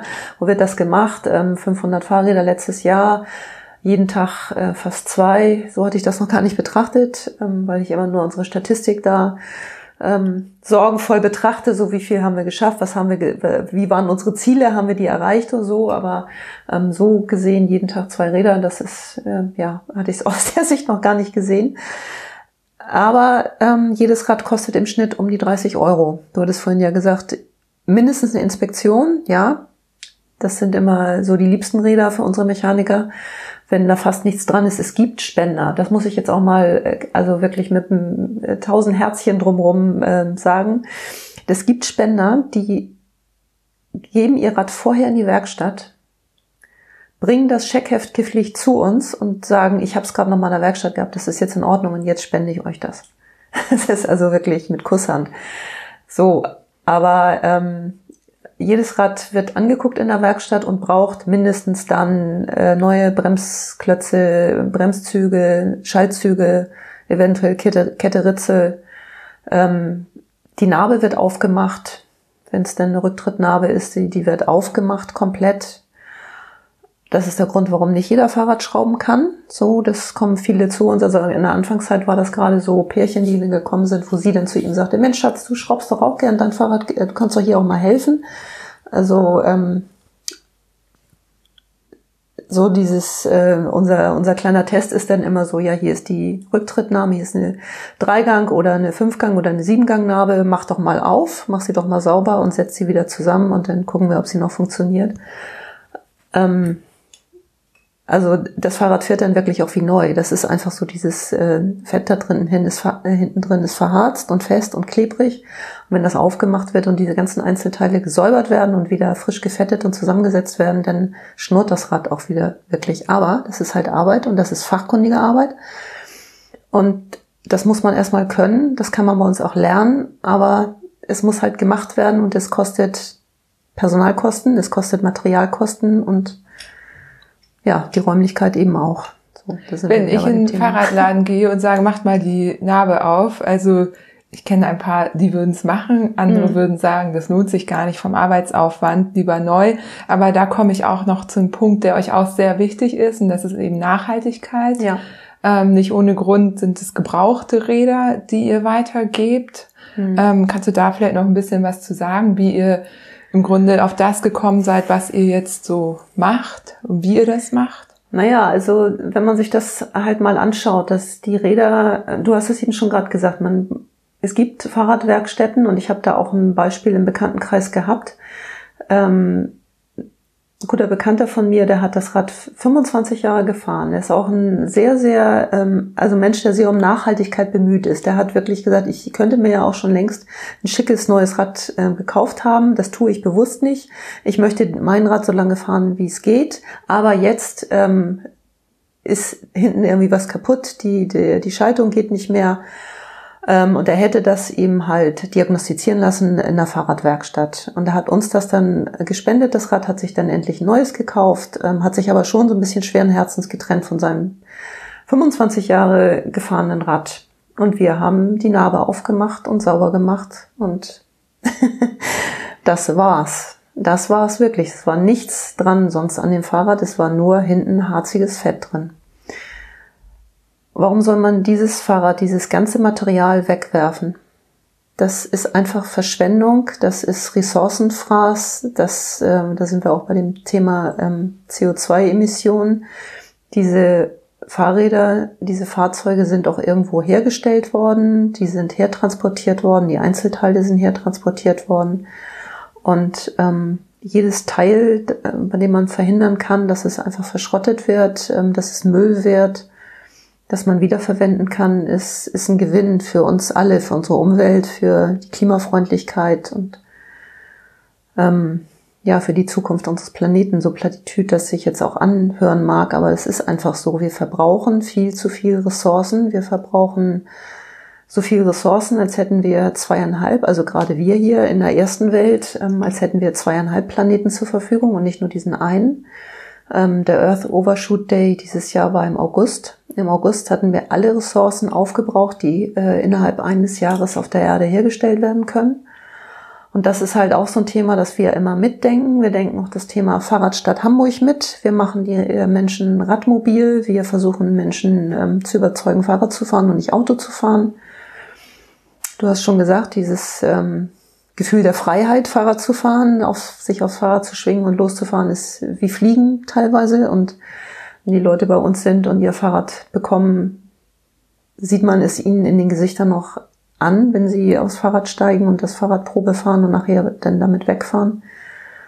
Ähm, ja, Fahrradfahren ist einfach total cool. Es ist umweltfreundlich, leise, sauber und ist das, was wir tun, ähm, die Wiederverwendung von Gebrauchtfahrrädern schont eben Ressourcen. Wer kommt denn so zu euch? Ich habe Kinderfahrräder gesehen auf mhm. den Bildern, aber auch ganz normale City-Räder. Also ähm, eine Zeit lang hieß es, ihr braucht eher kleine Rahmen, also keine Kinderräder, aber mhm. oder große Kinderräder und kleine Alltagsräder, weil viele äh, Geflüchtete gar nicht so groß war, also Körpergröße mhm. da nicht so ja. groß ist und ähm, ja, aber wer kommt? Also wer kommt da so an einem Samstag zur Rindermarkthalle? Eigentlich ähm, alle, ähm, die nicht so dicke Portemonnaies in der Hosentasche stecken haben, kann man einfach so sagen. Also ähm, es kommen Einheimische jeglichen Alters ähm, und jeglicher ähm, Beweglichkeit, alte Menschen, eine Frau, hatten wir neulich da, die sich das Handgelenk gebrochen hatte, ähm, wo Christian dann noch versucht hat, ähm, irgendwie den Lenker so speziell hinzubauen, dass sie schmerzfrei fahren kann. Ähm, es kommen Familien mit Kindern, also deutsche Familien, ähm, gerade jetzt während der Corona-Zeit war das vielfach das Thema, ich möchte, wir möchten gemeinsam Ausflüge machen die Kinder haben Fahrräder, wir haben keine oder ich habe keine. Alleinerziehende Mütter, die sich dann gemeldet haben, gesagt haben, ich habe kein Fahrrad, möchte mit meinem Sohn fahren. Ähm, das war natürlich ein Riesen oder war, ist, wird ja jetzt auch wieder ein riesengroßes Thema, wobei jetzt das Wetter nicht so zum Fahrradfahren einlädt, aber es war halt ein großes Thema. Die Spielplätze waren geschlossen, die Parks waren geschlossen. Ähm, die Leute sind dann tatsächlich ausgewichen ähm, aufs Fahrrad mit der Familie und ähm, sind Fahrrad gefahren. Ähm, Kinderräder sind bei uns immer noch der allergrößte Bedarf, Kinder- und Jugendräder, weil ähm, Kinder damit zur, zur Schule fahren, zur Schule, zur Uni, ähm, dann sind sie schon ein bisschen älter, ne? Ja, aber eben trotzdem halt diese ähm, diese ganze jüngere Generation, die traditionell auch so ein bisschen radmobiler ist als die Älteren, aber eben auch Rentner, die kommen und sagen, ich, ich habe eine, ähm, letztes Jahr eine Azalee geschenkt bekommen von einem ähm, deutschen Rentner, der von uns ein Fahrrad bekommen hat, ein Darmfahrrad. Das sind dann noch endlich mal Männer, die noch mal ein Darmfahrrad nehmen, weil das praktischer für sie zu fahren ist. Und das ist das erste Mal, dass ich es geschafft habe, so eine so eine Supermarkt-Weihnachtsazalee ähm, über übers Jahr zu kriegen. Die hat jetzt tatsächlich wieder angefangen zu blühen. Das ist ein bisschen äh, Karma irgendwie. Ne? ja, also genau, also es kommt eigentlich im Prinzip jeder. So die alleinerziehenden Mütter, die RentnerInnen, ähm, Familien mit Kindern, Kinder alleine, die sich melden, vielfach Geflüchtete, die schon, ähm, ob sie es nun wollten oder nicht, aber zu mehr Selbstständigkeit erzogen worden sind, ähm, die selber uns anschreiben und um Räder bitten, weil sie die brauchen, um zur Schule zu kommen. Und dann kommen die ja bei euch auf eine Liste. Mhm. Da notiert ihr wahrscheinlich, welche Größe ja. die benötigen und äh, was da. Ja, genau. Also ich bin dann nochmal ähm, tatsächlich jetzt gedanklich bei diesen 500 Rädern, die du da gesagt hast letztes Jahr. Was die, äh, wie geht das eigentlich? Was machen die für Arbeit? Genau. Ähm, da äh, steht an erster Stelle erstmal irgendwie der E-Mail-Eingang. Am Anfang war, haben sie uns auch über Facebook angeschrieben, das haben wir den Stück für Stück abgewöhnt und immer wieder gesagt, hier ist die E-Mail-Adresse, ähm, schreib an die E-Mail-Adresse, entweder ähm, info at westwindhamburg.de oder warteliste at äh, westwindhamburg.de und dann ähm, auf eine ganz schlichte normale Excel-Liste, dann werden die Daten alle aufgenommen und ähm, dann gibt es erstmal die Antwort, dass sie auf die Warteliste kommen, ähm, dass wir uns wieder melden dann dauert, dann, ja, dann ist es eigentlich jedes Jahr das Gleiche, dass wir dann irgendwie so äh, April, Mai feststellen, hups, ähm, das, äh, da sind jetzt irgendwie wahnsinnig viele gekommen und äh, die, die ich einlade, da ist dann irgendwie jetzt schon so eine große Zeitspanne zwischen Eingang und Ausgang. Äh, wie lange müssten die, die jetzt kommen, eigentlich warten? Und dann stellen wir fest, irgendwie sind wir schon wieder bei vier bis sechs Wochen angelangt und dann schließen wir die Warteliste. Das haben, die haben wir jetzt tatsächlich, wir haben die ähm, im Juni geschlossen, die Warteliste, und haben gesagt, wir brauchen, das dauert zu lange und wir sind jetzt tatsächlich erst dabei, dass wir sie komplett abgearbeitet haben. Da waren jetzt natürlich so ein paar außergewöhnliche ähm, Geschichten dazwischen, dass auch die Fahrradausgabe eingestellt war äh, aufgrund des Lockdowns, dass auch die Werkstatt ähm, nicht mehr so, nicht nur wegen, wegen äh, der Finanzprobleme, sondern auch vorher ähm, weil wir da auch uns an, an die Corona-Regeln anpassen mussten und die Schichten so verschieben mussten, dass die Leute alleine in der Werkstatt gearbeitet haben. Aber insgesamt ist es so, dass wir jetzt erst da wieder die Warteliste komplett ähm, so eigentlich abgearbeitet haben und jetzt wieder ähm, Einzelne auf die Warteliste aufnehmen. Aber im Prinzip ist es so, ja, die kriegen dann ähm, eine Einladung per E-Mail, ein Datum, eine Uhrzeit.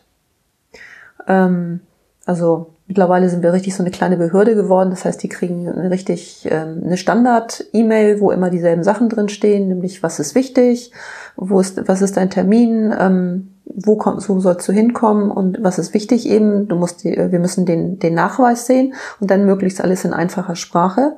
So, ne, erklär mal den Nachweis der Bedürftigkeit auf einfache Sprache. schon verschiedene Formulierungen ähm, versucht irgendwie, also es ist am besten, wenn man dann irgendwie Jobcenter mit reinschreibt, SG, SGB 2 oder Nachweis. So, und dann hat man auch Deutsche dazwischen, die denken natürlich, was ist das für eine komische Mail, wieso ähm, stehen da so kurze, einfache Sätze drin. Ähm, ja, dann äh, haben wir festgestellt, dann sind immer wieder Leute gekommen, äh, die mal eben das Fahrrad für ihre Frau oder für die Kinder holen wollten. Dann haben wir jetzt also in die E-Mail mit reingeschrieben, dass es wichtig ist, dass die Leute selber kommen, das Rad zur Probe fahren. So. Wie ist das mit Helm und Schloss? Weil ich stelle mir jetzt gerade vor, freuen sich über ihr Rad, aber ein guter Helm, ein gutes Schloss, das kostet ja auch gern nochmal 150 hm. Euro. Ähm, ja, ähm, die können wir im, im, also im Regelfall können wir Helm und Schloss nicht mit dazu geben.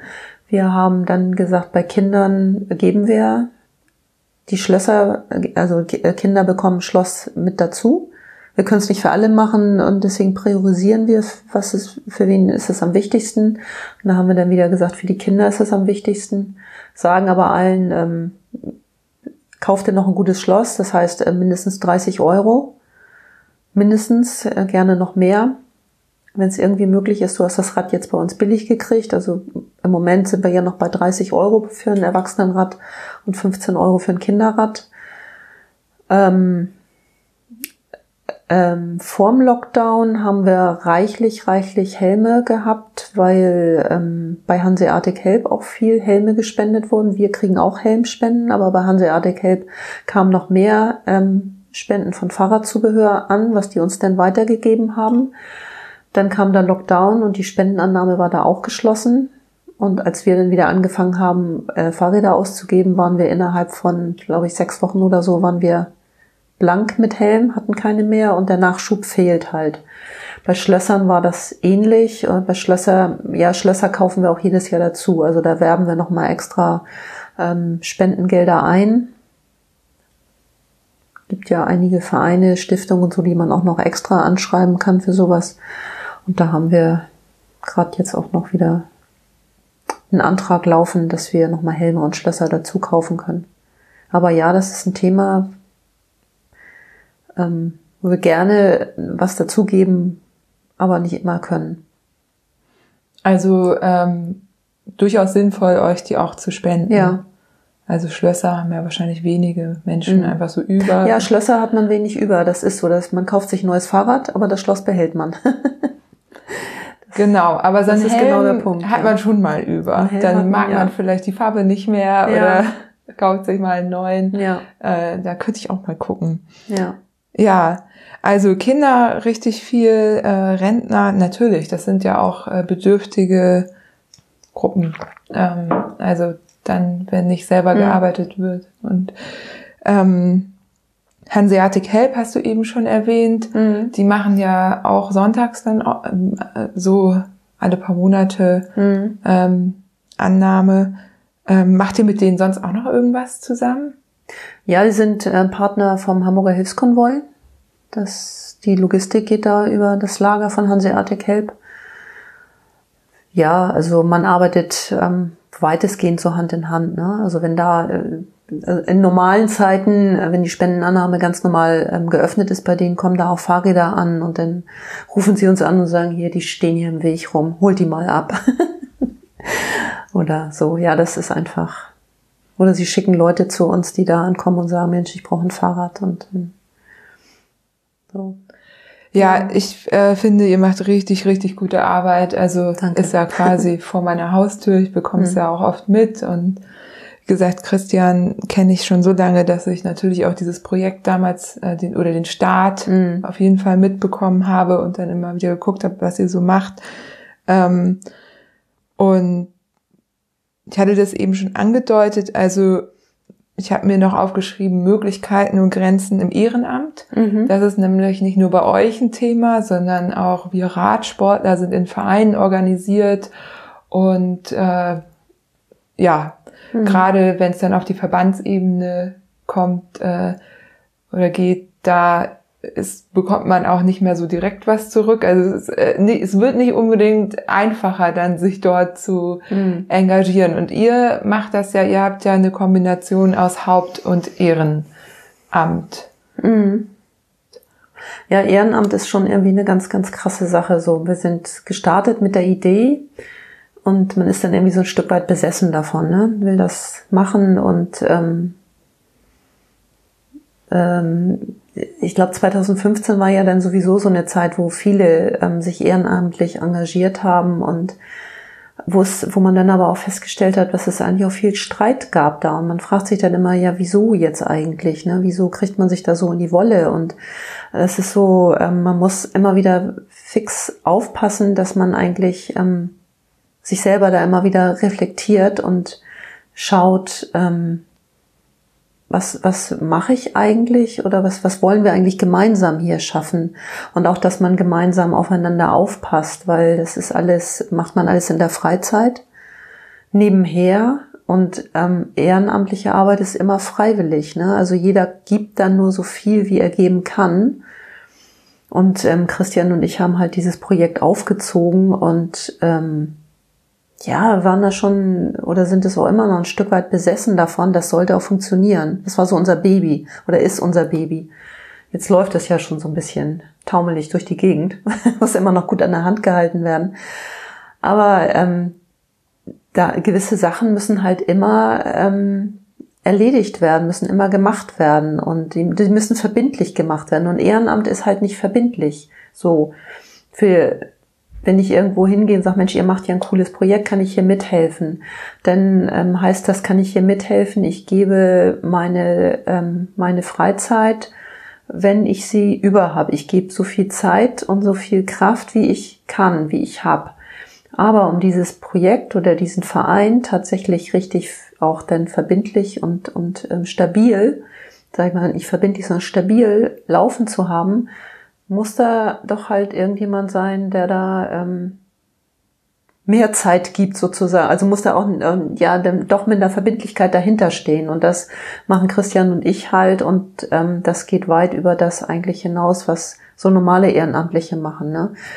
Im Prinzip müssten wir schon seit längerem bei so einem Projekt oder diesem Verein dieser Größe eine professionelle Geschäftsleitung haben.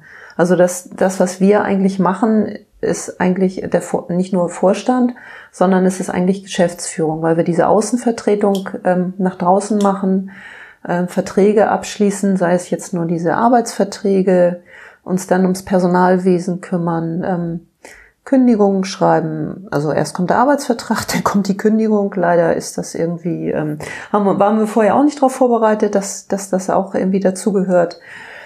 Wir haben auch schon vom Arbeitsgericht gestanden oder gesessen. Ähm, so, das sind alles so Geschichten, das macht so ein normaler Ehrenamtlicher eigentlich nicht. Ähm, oder wenn doch, dann läuft er eigentlich davor weg. Aber wie gesagt, wir, wir, wir möchten diesen Verein Westwind natürlich am Leben erhalten und stabil am Leben erhalten. Deswegen tun wir uns das alles an, dass wir ähm, da viel Kraft reinsetzen. Aber gleichzeitig müssen wir immer dann auch, also wir müssen einerseits schauen, dass wir Mitglieder anwerben, Ehrenamtliche anwerben, um Mithilfe bitten und aber auch immer mit dem zufrieden sind, was wir bekommen und niemals sagen, ähm, du musst jetzt aber noch das und das machen, weil sonst äh, das hier muss fertig werden oder so, ne? Sondern man muss dann immer diese Balance halten.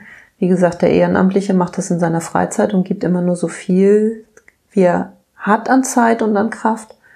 Und dass wir beide uns so entschieden haben, da mehr reinzugeben, das ist unsere eigene Entscheidung. Wir können es nicht von den anderen fordern. So. Aber eigentlich ist unser Ziel, dass wir das irgendwann mal so stabil hinkriegen, dass wir tatsächlich auch ähm, eine eine Geschäftsführung haben, die dafür bezahlt wird oder dass wir dafür bezahlt werden oder das oder dass eben nicht, dass wir das nicht mehr neben unserer eigentlichen Arbeitszeit machen, sondern so als hauptamtliche Arbeitszeit machen können. Wie arbeitet ihr darauf hin, das zu machen? Ja, indem wir immer wieder ähm, Konzepte, also unsere Konzepte sind dann jetzt halt auch schon ausgefeilter geworden und äh, haben mehr Seiten als noch am Anfang.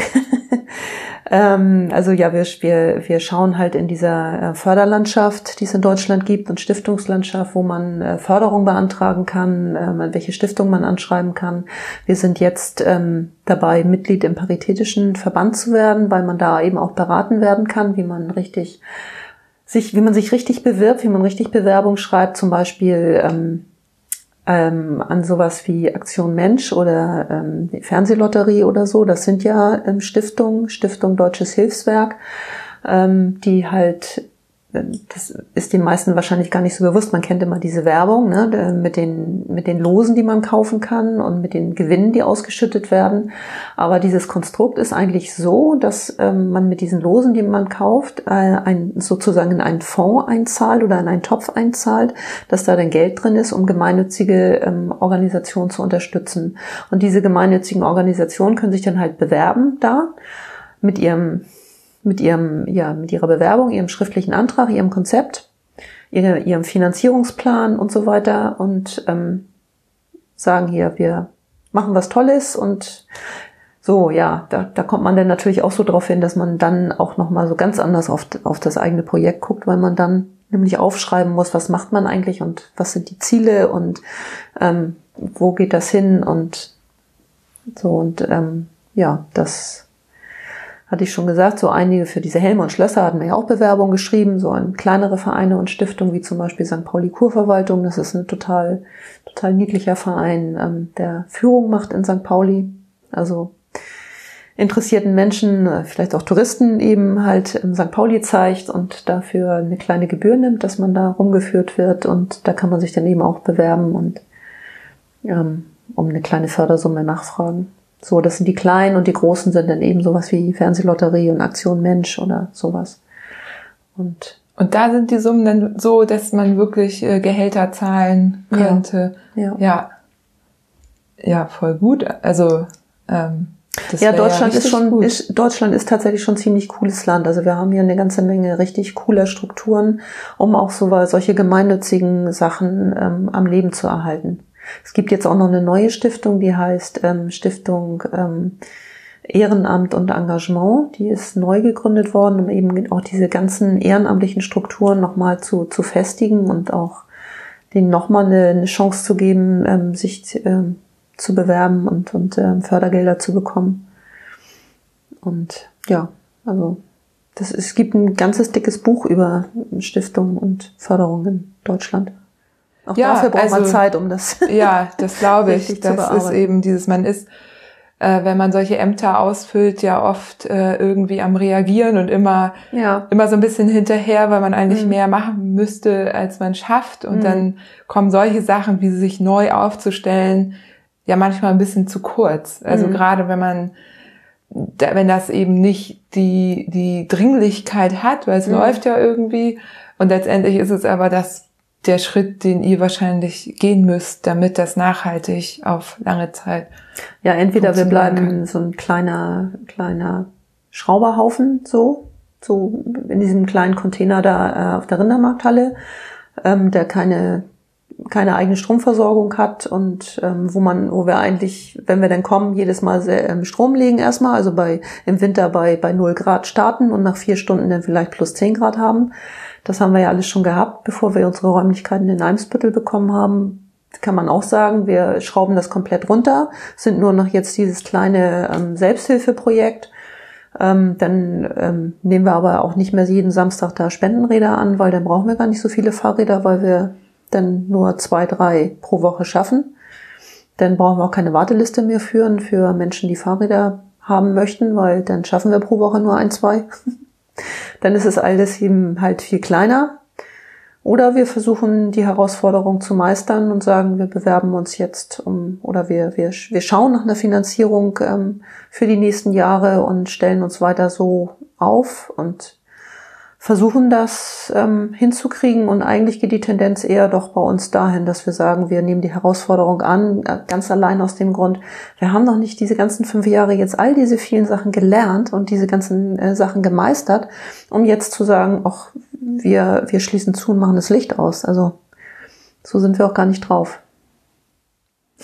Noch ist es ein Baby, ne? Noch ist es ein Baby. Lass ja. es groß werden. Mach das. Also, denn du strahlst mich gerade an. Ich glaube, dein Herz weiß ganz genau. Ja, ich hatte gerade schon wieder so diese Fahrradmetapher jetzt vor Augen. Ähm, so dieses, äh, ja, wir haben ja hier keine Berge, aber Gegenwind haben wir. Ne? Wir haben Deiche und wir haben Wind. und ähm, das schafft man auch. Als Radfahrer schafft man das. Ja, ähm, total toll. Ähm, also nochmal, ich wiederhole mich jetzt zwar, aber guckt mal, ob ihr ein bisschen was spenden könnt. Äh, ihr könnt ja jetzt gerade alle nicht in Urlaub fahren, da habt ihr bestimmt ein bisschen Geld über. So ist es auf jeden Fall bei mir. Ich werde natürlich auch was spenden. Und ähm, wenn jetzt jemand sich berufen fühlt, irgendwelche Anträge zu schreiben oder euch da mhm. zu supporten, das ja, wäre aber, vielleicht was. Ja, mit Handkurs auf jeden Fall. Also dieses ewige Schreiben, dass, also wenn da jemand sagt, Mensch, ich kann das doch eigentlich und äh, das kann ich doch mal machen, sehr, sehr gerne. Oder auch nur drüber lesen über unser Geschreibsel da und äh, so, ja, also wir haben uns bei der Fernsehlotterie beworben, wir haben das innerhalb von einer anderthalb Woche zurückbekommen. Ähm, die haben uns auch angeschrieben, was, was äh, nicht geht nach deren Förderstatuten oder was so die Knackpunkte sind. Das müsste jetzt einfach nur noch mal überarbeitet werden, aber ja, Es sind immer irgendwie andere Sachen, die dann. ja, ich stelle auf jeden Fall dann den Kontakt her, aber Ja. eure Seite verlinke ich sowieso. Mhm. Ähm, wenn ihr euch bei Carmen meldet, dann äh, stellt den Bezug her, dass äh, wir wissen, wie ihr darauf gekommen seid. Mhm. Am besten irgendwie einen Betreff gleich schreiben. Ihr bekommt ja bestimmt ein paar mehr E-Mails Mhm. äh, pro Tag. Und ja, also ich drücke auf jeden Fall die Daumen. Prima. Ähm, meine Räder, ja, das ist nämlich, ne, das äh, machen wir dann doch irgendwann nochmal eine. Wir sitzen hier in dem Raum, wo auch zwei Räder an der Wand äh, befestigt sind. Ihr kennt den Raum alle, er ist ab und zu mal bei Instagram zu sehen. Und ja, es ist ein bisschen absurd wird es halt, ne, wenn man so überlegt, mit was ich hier rumfahre und ähm, ja, aber vielleicht machen wir irgendwann noch mal ein Team auf oder so. Ja, also das ist, das ist äh, seit Jahren auch ähm, Christians Ziel, ähm, ne- ein Radsportteam zu machen. Und Ich bin auch mal mit einem von seinen Jungs, sage ich Mhm. mal so, gefahren. Der Ja. fuhr auch eh Rennrad. Also Mhm. es ist ja nicht so, dass die Deutschen die Ja. einzigen sind, die Rennrad fahren. Auch Ja. Syrer fahren Rennrad. Und der fuhr auch richtig gut. ja. Ist da jetzt auch schon wieder ein bisschen her. Ich sag jetzt den Mhm. Namen nicht, du kennst ihn auch. Mhm. Ähm, aber genau, äh, da haben wir tatsächlich, äh, ja, da wären wir natürlich bestimmt auch als Verein äh, offen Mhm. für, für Kooperation. ja. Sage ich jetzt Klasse. mal, lehne ich mich jetzt mal aus dem Fenster. Ja, Ähm, das klingt schon so nach den Schlussworten. Jetzt möchte ich auf jeden Fall auch nochmal ein dickes Danke sagen für deine Einladung, hier heute sein zu dürfen und äh, für den tollen Support und die warmen Worte. Also es ist echt ganz, ganz großartig, so Unterstützer zu haben und so wahrgenommen und gesehen zu werden. Das ähm, hilft dann auch wieder in den, äh, in den düsteren Stunden, wo man da irgendwie äh, ja, wieder in Nachtschicht gegen irgendwelche Zahlen kämpft oder ähm, die, die Fahrräder da bei Regen schleppt oder was weiß ich. Gibt ja dann immer so Stunden, wo man denkt so, ach Mann, ey. Andere trinken jetzt einen Glühwein, wieso nicht ich? ich weiß, glaube ich, so ein bisschen auch, wie es ist. ich bin auch im Ehrenamt tätig, tä- tätig, tätig. äh, genau, allerdings ähm, weit davon entfernt von dem, was ihr macht, Mhm. sage ich auch. Aber ähm, ja, ich glaube, das äh, kann man nicht oft genug sagen, was ihr Tolles macht. Herzlichen Vielleicht kann ich ja ein bisschen was mitbewirken. Ja, das hast du bestimmt jetzt schon damit. Das ist großartig. Wir werden sehen. Meine ZuhörerInnen und ich, wir haben ein enges Verhältnis und äh, ich werde das beobachten. ja, schön. Dann bedanke ich mich und wünsche dir auch noch einen schönen Abend. Herzlichen Dank.